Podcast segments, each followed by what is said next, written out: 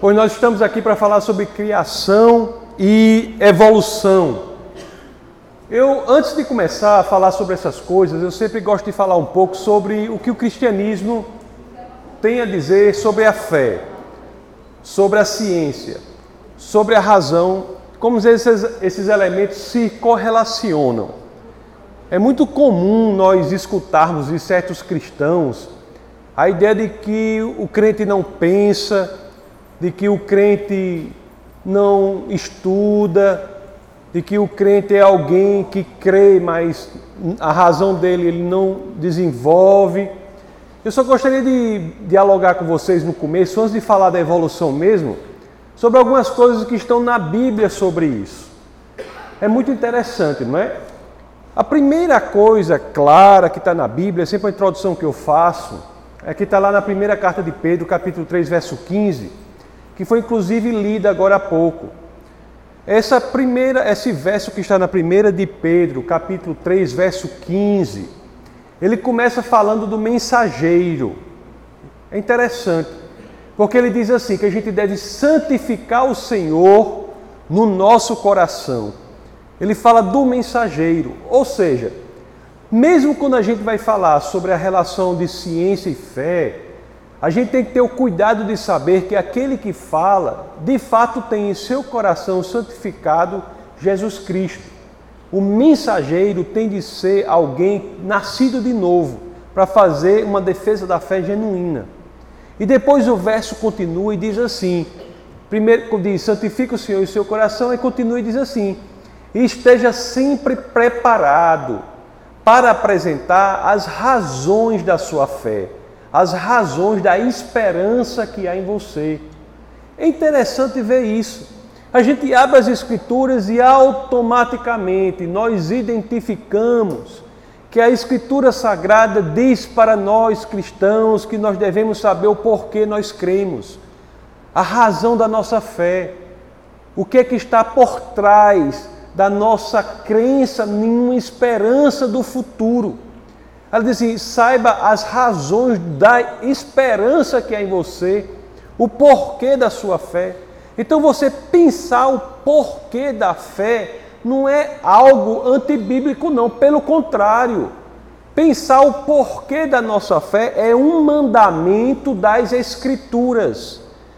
Está escrito, inclusive, em uma carta, que é a primeira carta de Pedro, que é direcionada a todos os cristãos. Todas as cartas são para todos os cristãos, né? Mas cartas de Paulo, por exemplo, são dez cartas que foram escritas para as sete igrejas. Nós temos as cartas pastorais. Mas essa carta específica, a primeira carta de Pedro, é uma carta católica, no sentido de que é uma carta universal, que se direciona a todos os cristãos. E diz ali, ó, é um mandamento escritural que está nas escrituras sagradas, que devemos saber o porquê da esperança que há em nós, o porquê você crê. E é interessante que essa escritura ela termina dizendo o como essa mensagem deve ser passada adiante, porque diz assim, né?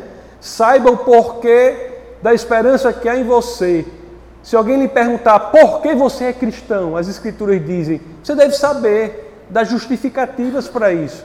Mas é interessante, o Evangelho é tão impressionante, os 66 livros da Bíblia são tão impressionantes, que ele diz até a metodologia, o como essa mensagem deve ser passada adiante. Porque esse verso termina assim, né?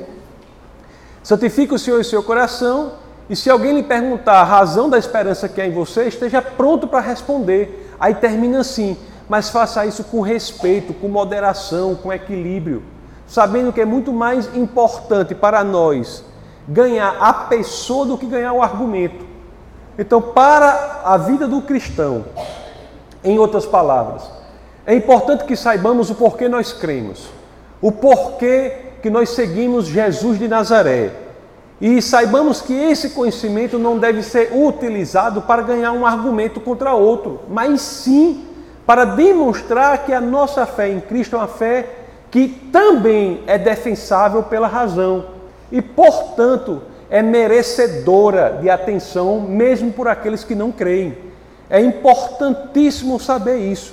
Talvez não seja por outro motivo que lá na biografia de Jesus, quando você vai ler a biografia de Jesus, no primeiro dos livros, no livro de Mateus, né, Mateus, Marcos, Lucas e João, quando você vai ler a biografia de Jesus, o primeiro dos evangelhos, no capítulo 22, verso 37, é dá a resposta para dizer qual é o grande mandamento. Aí a resposta que o nosso Senhor diz é amar a Deus de todo o seu coração, de toda a sua, sua alma e também de todo o seu entendimento. Algumas traduções trazem mente. Portanto, não há no mundo cristão uma distinção entre mente propriamente, a mente não necessariamente é contrária à fé. A razão sustenta a fé. A fé cristã é uma fé do tipo racional, não é uma fé contra a razão. É claro, você pode usar a sua razão contra a fé, mas isso não é dizer que a sua fé é irracional. É claro que a fé leva você a lugares muito à frente do que a razão leva, mas isso não é dizer que essa fé é contra a razão. Então é por isso que esses estudos são importantes. E igrejas como essa daqui abrem as suas portas para um simpósio tão importante em que os jovens principalmente podem saber que a razão para a fé existe. E, como consequência disso, eles não vão ter medo de enfrentar a universidade, não vão ter medo de enfrentar o conhecimento. Eles vão saber que, mesmo que estudem muito na área em que quiserem, eles podem estar certos de que a defesa do Evangelho é possível. Eu estava até conversando ali naquele bate-papo na, na Rádio Nordeste que nós tivemos, e, e, e dizendo o seguinte: Jesus Cristo, ele quis dizer o que ele disse. Não quis dizer o que ele disse? Ou ele disse as coisas lá no Evangelho e não queria dizer aquilo? Ele, o que estava registrado o que ele disse é porque ele quis dizer o que ele disse. E lá no, lá no Evangelho de João, capítulo 14, verso 6, ele diz: Eu sou o caminho, a verdade e a vida, não é? O caminho, Rhodes, a verdade, Aletheia e a vida, Zoe. Quando ele diz Eu sou a verdade, ele queria dizer aquilo. Então nós não devemos ter medo do estudo, do pensamento. Nós devemos ter receio de nada disso. É importante que aumentemos a nossa autoestima enquanto cristãos, para saber que a inteligência sempre esteve do nosso lado, inclusive historicamente falando. Sempre que eu tenho a oportunidade de falar sobre essas coisas, eu digo esses, esses dados aqui, porque muita gente, curiosamente, não sabe disso. Um dos meus objetivos é que a maioria das pessoas, das pessoas saiba disso.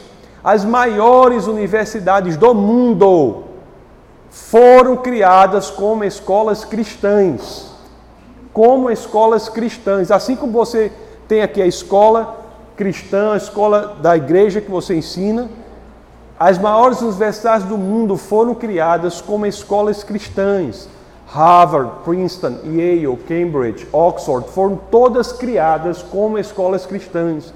O lema, o lema original da Universidade de Harvard é Verdade para Cristo e a Igreja, a maior e melhor universidade do mundo. Eu sempre digo isso. As escolas bíblicas dominicais foram criadas para ensinar, originalmente para ensinar o povo a ler. O cristianismo é um sistema também de educação. Eu pelo, eu, pelo menos, não conheço nenhum crente que não seja inteligente. Vocês conhecem? Sejam sinceros. Seja sincero. Você conhece algum crente que não seja inteligente? Você conversa com qualquer crente, ele tem uma capacidade de análise das escrituras, capacidade de análise do mundo. Ele relaciona os 66 livros da Bíblia, não é? Aqueles 39 do Antigo Testamento com os 27 do Novo, escritos que foram escritos em lugares tão diferentes, por autores tão diferentes, em estilos tão diferentes. Ele tem acesso a essa riqueza literária e entende e correlaciona tudo aquilo. É impressionante. Nós temos livros de poesia, não é? Na Bíblia, livro de poesia clara. Os primeiros versos de Gênesis tem, são poéticos, eu sempre digo, tem elementos de poesia moderna, sem falar em Jó, Salmos, Provérbios, eh, livros estritamente poéticos, é o que eu sempre digo. Você tem livros de história, como é o livro de Atos, o autor que mais escreveu no Novo Testamento foi Lucas.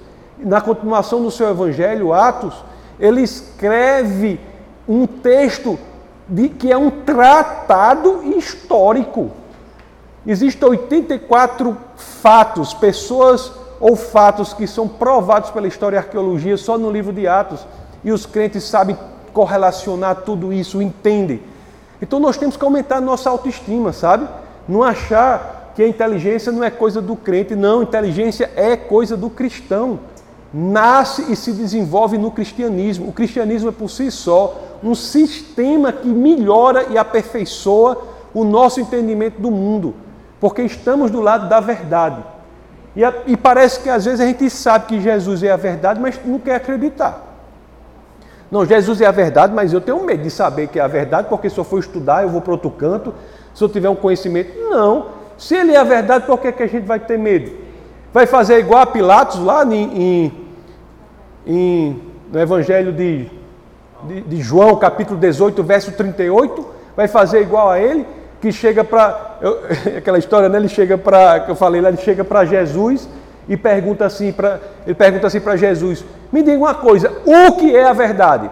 Aquilo ali é o, é o ápice, o momento mais importante da história da humanidade, porque tem alguém fazendo a pergunta mais importante que existe: o que é a verdade? E mal ele sabia que estava perguntando a pergunta mais importante que existe para a própria resposta, que era a verdade.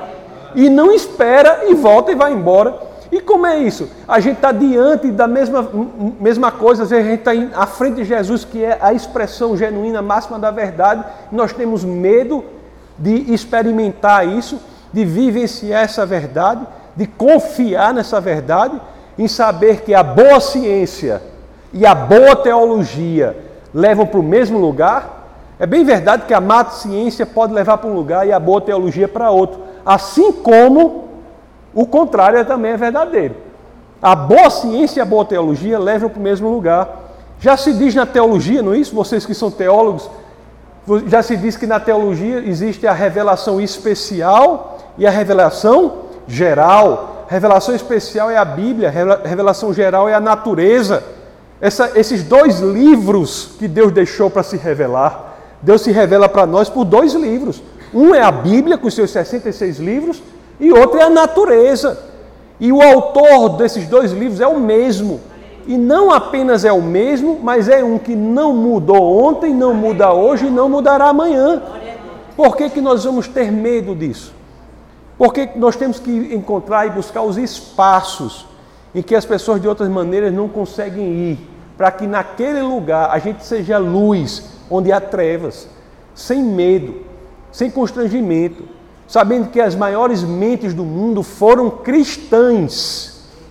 As maiores mentes do mundo foram cristãs. Se você for elencar os grandes cientistas de todos os tempos, você vai ter a convicção de que a grande maioria deles era cristã. Eu sempre cito o exemplo do maior físico que já viveu sobre a Terra, Isaac Newton, maior físico que já viveu sobre a Terra. E, e, todo mundo conhece, estuda as leis de Newton na escola, não é? E, Newton era muito bom na física, muito bom na matemática, né? criou o cálculo diferencial, na física a mecânica de partículas, a mecânica clássica de partículas e aquele negócio, tudo. Eu posso falar de Newton, mas vocês já ouviram falar e sabiam que Newton escreveu mais sobre a Bíblia do que sobre física? Não se fala isso, não se fala isso, o povo fica, acha que, o, que a produção de ciência do mundo é a produção dos ateus, quando é uma produção dos cristãos. Só há ciência moderna, só há aparecimento de ciência moderna em país cristão, em país de matriz cristã. Você pode pegar qualquer grande invenção da ciência ou descoberta da ciência, é feita em um país de matriz cristã. É o cristianismo que fez com que fosse possível o desenvolvimento da ciência moderna. E as pessoas não falam isso. Aí vem esse problema da evolução, sobre o qual eu vou falar aqui. Vou tecer alguns comentários sobre a questão da evolução. É um medo que todo mundo tem de evolução. Então nós vamos entender esse ponto específico de evolução aqui, em algumas palavras que eu vou traçar aqui para vocês. E ao final eu vou abrir para as perguntas e já peço que se sintam bem à vontade para perguntar, para colocar suas dúvidas. sobre esses assuntos que relacionam razão e fé.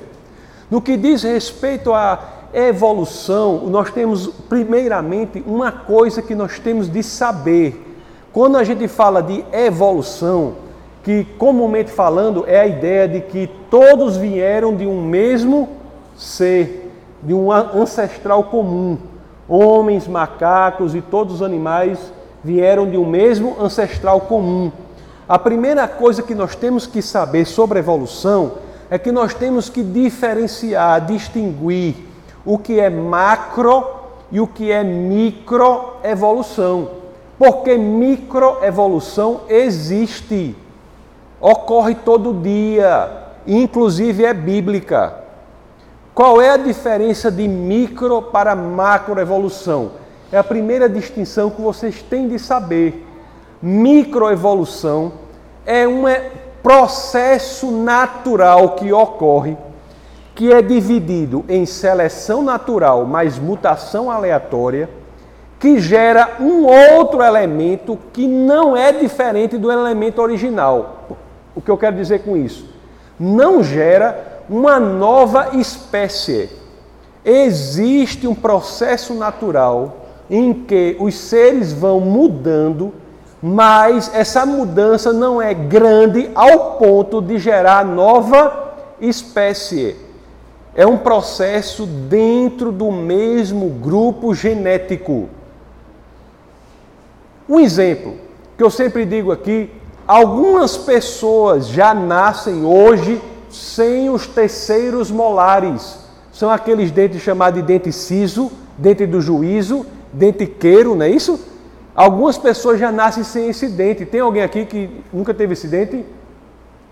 Não tem ninguém que nunca teve. Todos tiveram os quatro terceiros molares? Pois tem gente hoje que já nasce sem esses terceiros molares. Isso é um processo microevolutivo. Mas a pessoa que não nunca aparece esses dentes é tão ser humano como qualquer um de nós. Ao, no curso do tempo, o ser humano vai mudando a estatura vai mudando, a quantidade de dentes vai mudando, naturalmente vai mudando por um processo microevolutivo. Isso existe. Isso é científico. Toda pesquisa em bactéria e qualquer outra coisa é feita com base nisso. Você pega uma, um grupo de bactérias, você bota um antibiótico ali, só aquelas que são mais resistentes ao antibiótico sobrevivem. As outras que não são morrem. E aquelas que sobrevivem começam a gerar outras bactérias que são resistentes ao antibiótico. No começo da experiência nós tínhamos o que? Bactéria. No final nós terminamos com bactéria. Não houve mudança do, da espécie ou do tipo. Então, quando a Bíblia diz Deus criou os animais segundo a sua espécie, Algumas traduções dizem segundo o seu tipo. Isso não quer dizer que dentro da mesma espécie ou dentro do mesmo tipo haja mudança. Para aqueles que são da área biológica, eu já chamo logo a atenção para uma coisa. Quando eu falo espécie aqui, eu não estou falando exatamente como a ciência diz, porque nem a ciência concorda sobre o que é espécie. Nem a ciência de ponta, a chamada taxonomia moderna, concorda sobre o que é espécie. A tradução para espécie ou para tipo deve representar uma tradução para o grupo genético. Em hebraico, o termo é min. A taxonomia é uma criação humana.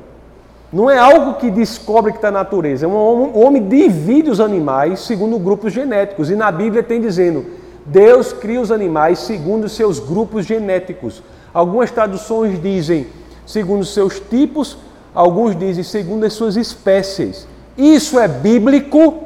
Sim ou não? É bíblico. Acontece todo o tempo e é bíblico. Quer um exemplo claro de que é bíblico isso? Na, vocês acham que a narrativa bíblica da arca de Noé diz que Noé levou para a arca um casal de pincher, um casal de Doberman, um casal de pastor alemão, Está assim? Levou um casal de cães. Por que, que nós temos toda essa diversidade de cães hoje? por um processo microevolutivo, que é totalmente compatível com o que diz as Escrituras. Qual é o grande problema que existe? É a ideia da macroevolução. É que a ideia de que esse processo natural seria capaz de gerar seres tão mais complexos ao ponto de você começar, por exemplo, com uma bactéria e terminar com um ser humano. Isso não existe, por questões inclusive científicas. Vocês estão me entendendo? Estão me acompanhando? Sim ou não? Se não tiver, diga, viu?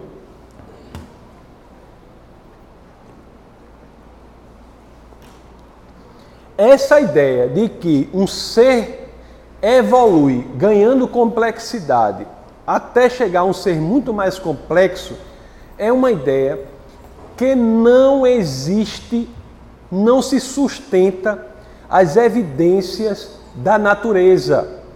Então, o que foi que nós vimos? Eu vou dizer o porquê. Mas até aqui, o que foi que nós vimos até aqui? Nós vimos primeiro que razão e fé não são incompatíveis, são compatíveis. Depois, quando nós afunilamos para a questão da evolução, nós vimos que, ao pensarmos sobre evolução, nós temos que imediatamente distinguir o que é uma macro de uma microevolução. O que é microevolução? Microevolução é um processo natural de mutação aleatória mais seleção natural que gera algumas alterações sem que essas alterações sejam capazes de gerar um outro tipo, uma outra espécie, ou em hebraico, um outro min, um outro grupo genético. Isso não ocorre. Não ocorre. Não há argumentos científicos para defender que, por um processo natural, os seres ganhem complexidade a ponto de gerar um outra, uma outra espécie. E os argumentos são muitos. O primeiro deles, o primeiro argumento contra a evolução, que a evolução às vezes diz que não quer nem falar sobre isso, é o seguinte: num mundo sem Deus, num mundo em que não há Deus, numa visão de mundo ateísta, numa visão de mundo materialista, naturalista, o aparecimento da vida, por acaso, é algo praticamente impossível. Praticamente não, muitas vezes impossível. Porque não existe nenhum tipo de vida da qual você possa dizer que é uma vida simples. Não existe vida simples e, portanto, é impossível pela ciência você dizer que a não vida pode ter se organizado por acaso para gerar vida. Para vocês terem uma ideia do quão complexas são as vidas que chamamos de simples, eu vou pegar uma vida de uma só célula, que é a ameba. A ameba só tem uma célula, é um organismo unicelular. Nós, seres humanos, temos em média 100 trilhões de células. 100 trilhões de células. Eu estou pegando um animal que só tem uma célula. Eu sempre falo brincando que eu tenho mais células, estou querendo emagrecer, fazendo um regime para ver se eu diminuo essa quantidade de células. Né? Mas enfim, mas em média nós temos 100 trilhões de células. A ameba, que é só uma célula, eu vou falar só sobre a ameba. Só sobre um elemento de dentro da ameba, só sobre o DNA da ameba. O DNA, meus queridos, para alguém aqui da área de saúde, vai saber que o DNA é como um alfabeto. O DNA é como se fosse um alfabeto de quatro letras: adenina, timina, timina, citosina e guanina. São como um alfabeto de quatro letras, A, T, C, G, que se organiza de forma específica, passando uma informação. Para que vocês tenham ideia, a quantidade de informação presente no DNA que está dentro da ameba, que só tem uma célula, é igual a quantidade de informação que você lê em mil volumes da Enciclopédia Britânica. Eu estou falando do animal que só tem uma célula e de um elemento só dentro dele. Eu estou dizendo que esse animal de só uma célula tem uma complexidade tão gigantesca que seria irracional pensar que por acaso a matéria sem vida teria se organizado para gerar vida. O aparecimento da primeira vida é algo sobre o qual a ciência nada sabe.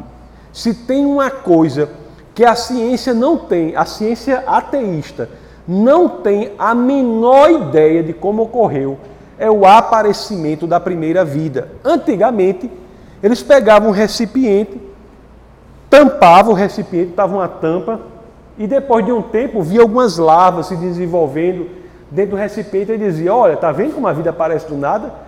Na realidade, já havia naquele recipiente aqueles, aqueles ovos daquela larva. Depois que inventaram os métodos modernos de limpar o recipiente, de esterilização do recipiente, quem inventou um desses métodos mais importantes foi Pasteur, tanto que vocês hoje, todos nós, compramos o leite pasteurizado, não é? O leite pasteurizado é aquele que sofre o processo de limpeza que Pasteur inventou. Depois que inventaram esses métodos de limpeza, de esterilização dos recipientes, que consistem em colocar o recipiente em temperaturas muito altas, depois muito baixas, nenhuma experiência como essa se repetiu quando o recipiente estava verdadeiramente limpo. Aliás, hoje em dia, nem o melhor laboratório que existe sobre a Terra, com o melhor grupo de cientistas que existe, é capaz de produzir vida a partir da não vida. E, ou mesmo se ele pegar um tubo de ensaio, colocar uma ameba que está viva dentro do tubo de ensaio, furar a ameba. Depois, nem o melhor grupo de cientistas, no melhor laboratório sobre a Terra, consegue reunir aquilo tudo de novo para voltar a ser ameba. O aparecimento da vida é algo sobre o que a ciência nada sabe e creio eu nunca saberá. Mas se um dia souber no futuro o que é que vai ser provado, que somente muita inteligência empregada no processo é necessário para criar algo que se possa dizer vida a partir da não vida. Isso sem falar, meus queridos, na análise microscópica da coisa. Eu, quando eu ensinei na Oral Roberts, na Universidade dos Estados Unidos, por três anos, agora cheguei há algum tempo, pouco tempo, eu trabalhei com um rapaz lá que era do departamento de química, ele era químico.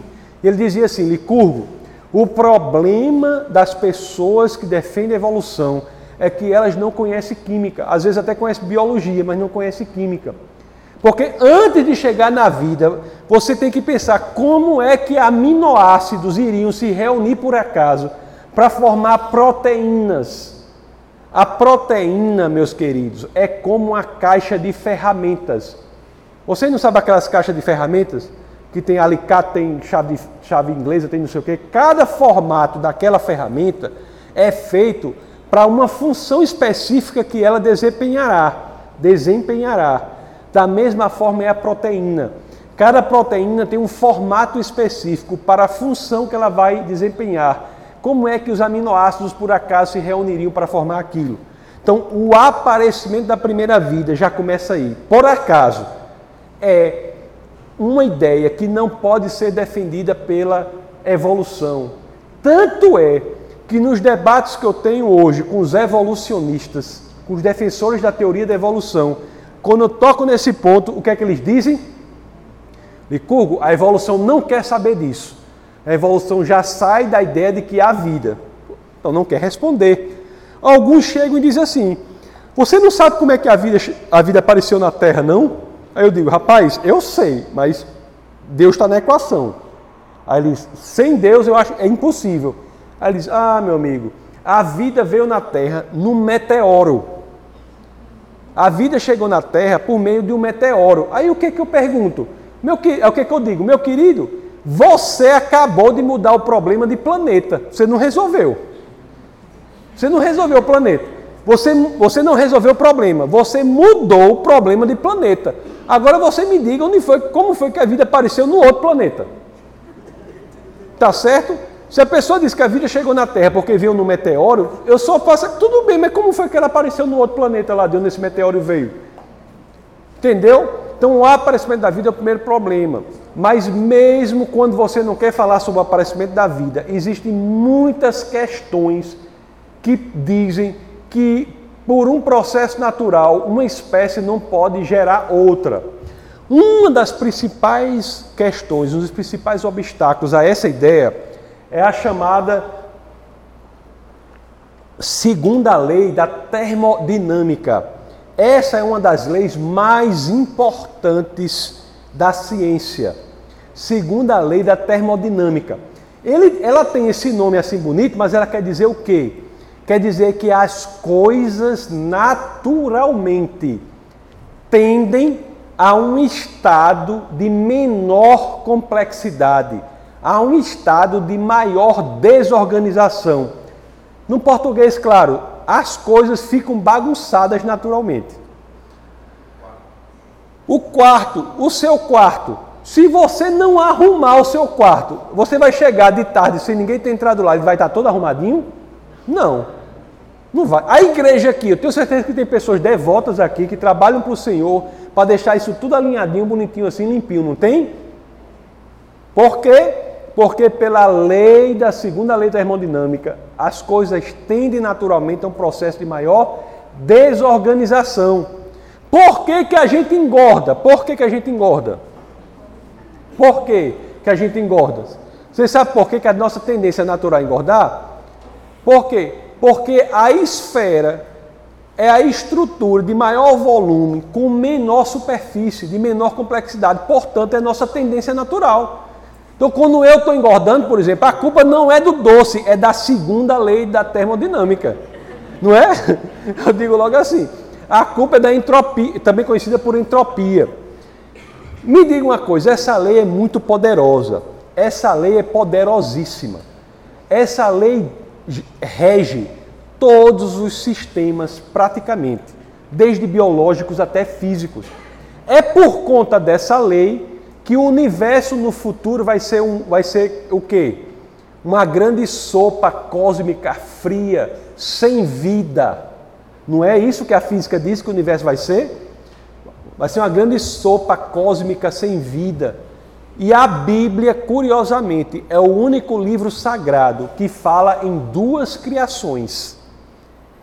Já pensaram, já pensaram sobre isso? Que a Bíblia fala em duas criações, é o único livro sagrado, o único livro religioso que fala em duas criações. Ele, ele diz que nós viveremos em novo, novos céus e nova terra. Fala em duas criações. Porque pelo processo natural da entropia, isso aqui vai ficar uma grande sopa cósmica. Aí me diga uma coisa: como é que nós podemos, diante dessa lei, pensar que naturalmente um ancestral menos complexo vai se desenvolver até o ponto de gerar um, um, um ser muito mais complexo. Por exemplo, como é que um, uma ameba ou um, ou um ser unicelular poderia, no passar dos anos, se desenvolver até chegar a um ser humano, por exemplo? Isso é ferir de morte a segunda lei da termodinâmica. Porque está dizendo que por um processo natural as coisas estão ganhando complexidade. Quando a segunda lei da termodinâmica diz que, que por um processo natural as coisas perdem complexidade. Então, a teoria da macroevolução é, um, é uma é, fere de morte uma das leis mais importantes da física, que é a segunda lei da termodinâmica. E, portanto, é muito razoável dizer que essa segunda lei é, é que a evolução, macroevolução, não existe. Entenderam essa parte? Entenderam? Outro problema muito grande com a evolução é a chamada complexidade irredutível. Complexidade irredutível. As pessoas que estudam isso gostam de dar nome complicado, né? Porque complexidade irredutível. Para eu explicar complexidade redutível, eu vou pegar logo uma ratoeira. Sabe aquela ratoeira de antigamente que tinha a parte de madeira, tinha a mola, o gancho, sabe como é? Como é aquela ratoeira? Aquela a ratoeira é um sistema irredutivelmente complexo. Vocês sabiam disso? Por quê? Porque a ratoeira é formada de cinco peças. Cinco peças.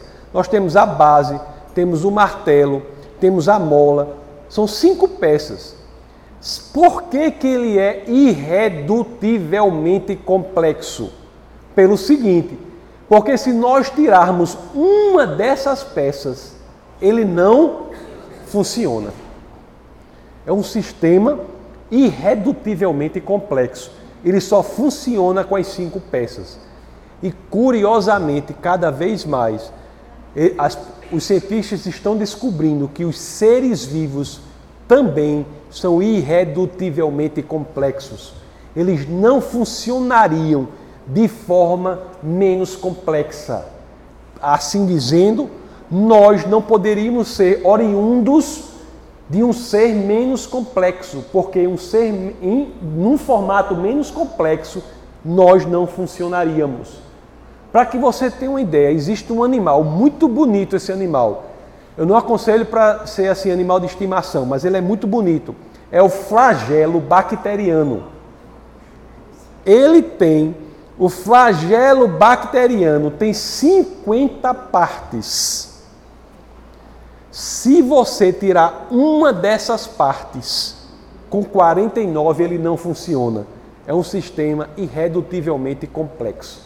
Portanto, é um indicativo de que a macroevolução não é possível.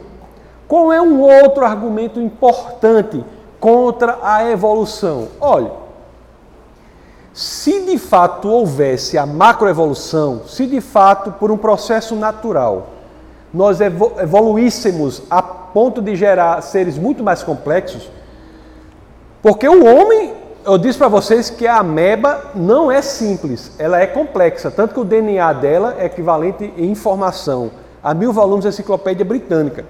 Mas o homem, o ser humano, é muito mais complexo do que a ameba. Não é? Eu disse para vocês tem 100 trilhões de células.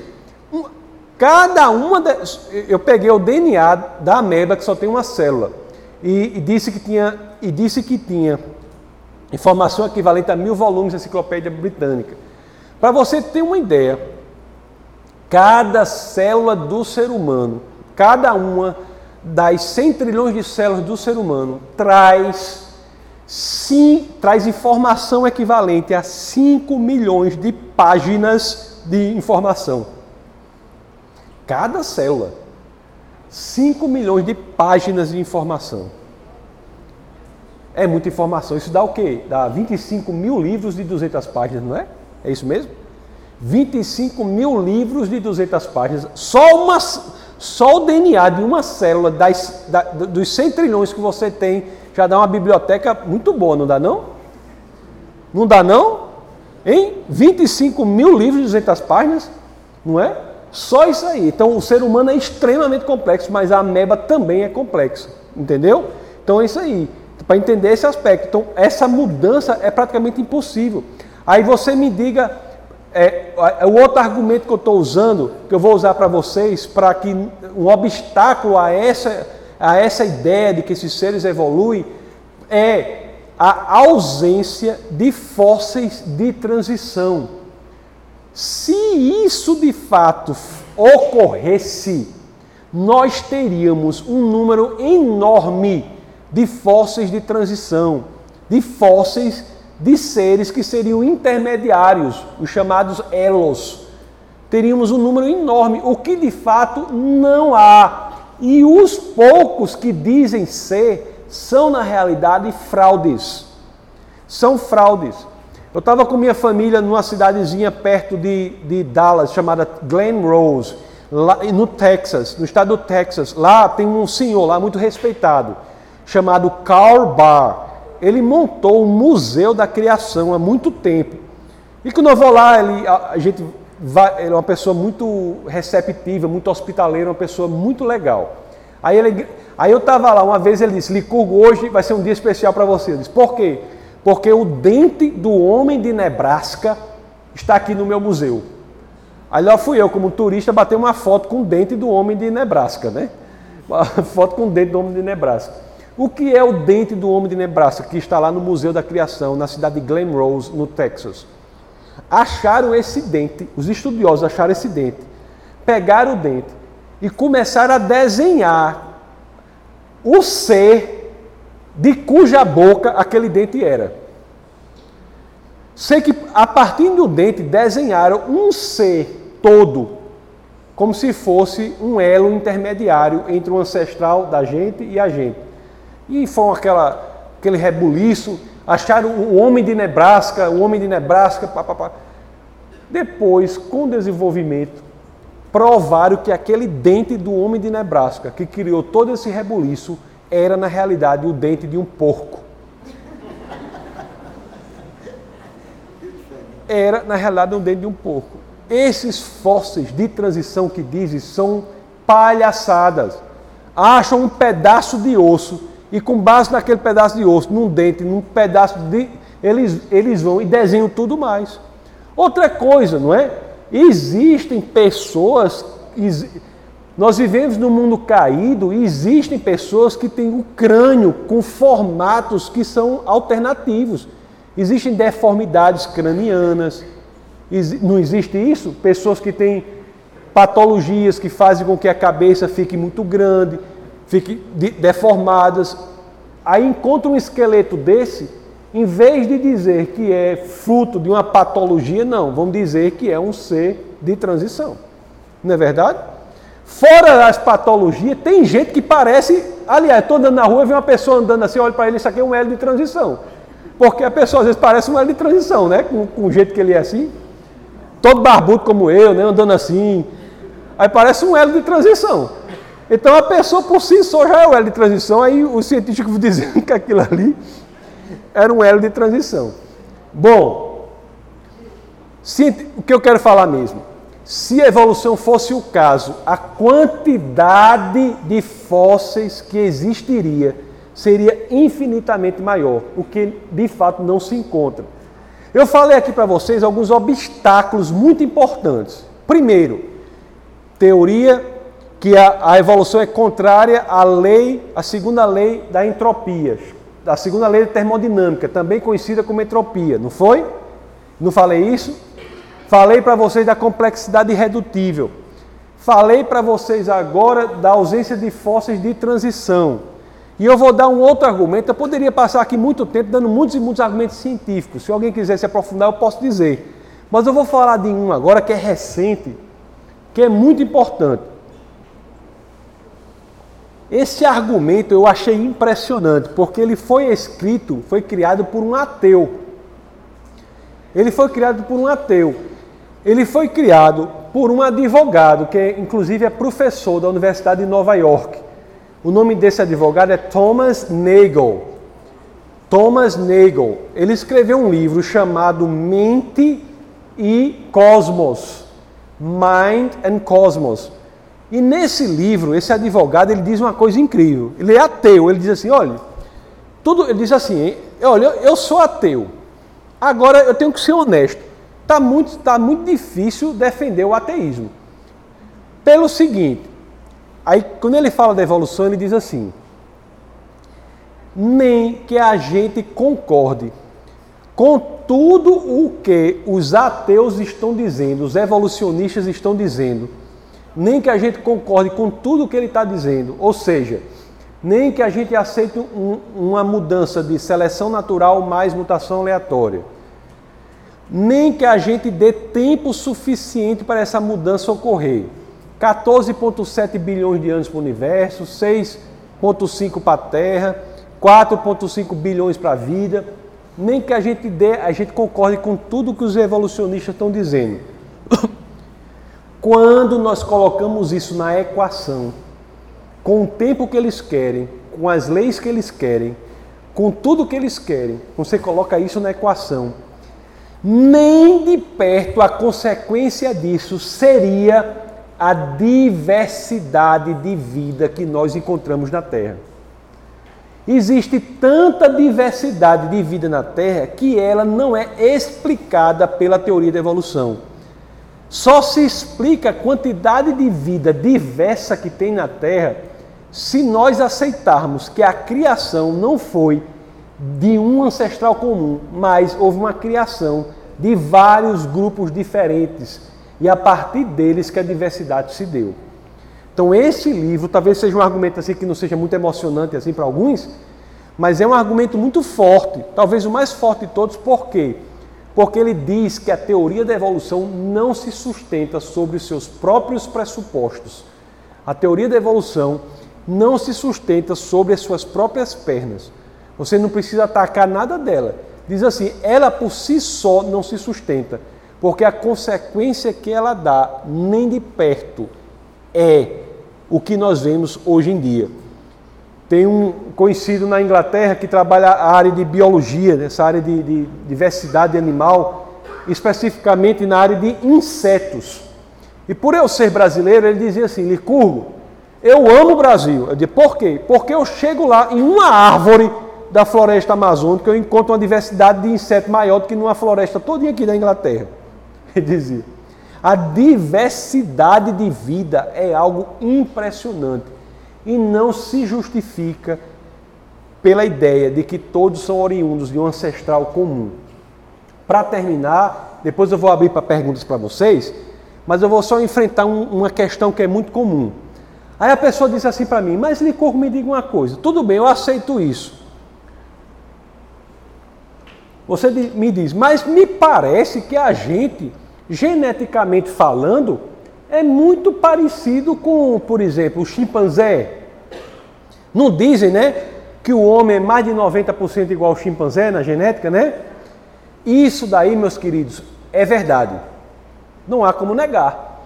Nós somos diante de uma análise tradicional, conservadora mesmo, nós somos 96%, 96% idênticos aos chimpanzés, geneticamente falando. Mas vocês sabiam que nós somos 90% idênticos aos ratos, geneticamente falando? E vocês sabiam que nós somos 50% idênticos às bananas? Isso é dizer que a gente veio da banana? Não. Isso é dizer o quê? O que que diz isso? Que é um fato. A similitude, a semelhança genética é um fato. Isso quer dizer o quê? Ora, meus queridos, nas artes, como é que a gente identifica que vários quadros são do mesmo pintor? Nós chegamos para o quadro, aí vamos analisar a angulação da pincelada é parecida nos quadros? É. A espessura da tinta é parecida? É. A composição da tinta é parecida entre os quadros? É. A escolha das cores é parecida? É. Então, quando eu tenho assim vários quadros e eu consigo identificar que a semelhança entre eles eu automaticamente digo que são frutos todos eles do mesmo pintor. Meus amados, eu, você, o rato, a banana, somos todos frutos de um mesmo Criador. E, portanto, a similitude genética é em nós, assim como é nos ratos e na banana, a assinatura de Deus em sua criação. Muito obrigado.